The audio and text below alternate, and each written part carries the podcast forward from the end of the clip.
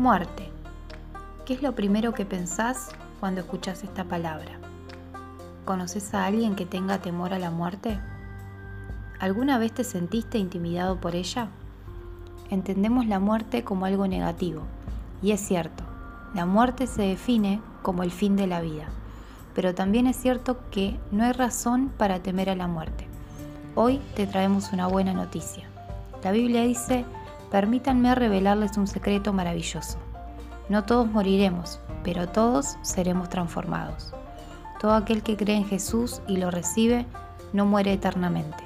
Todo lo contrario, tiene acceso a una nueva vida, una vida eterna. Jesús venció a la muerte y al pecado, y Él mismo nos trajo libertad y vida eterna.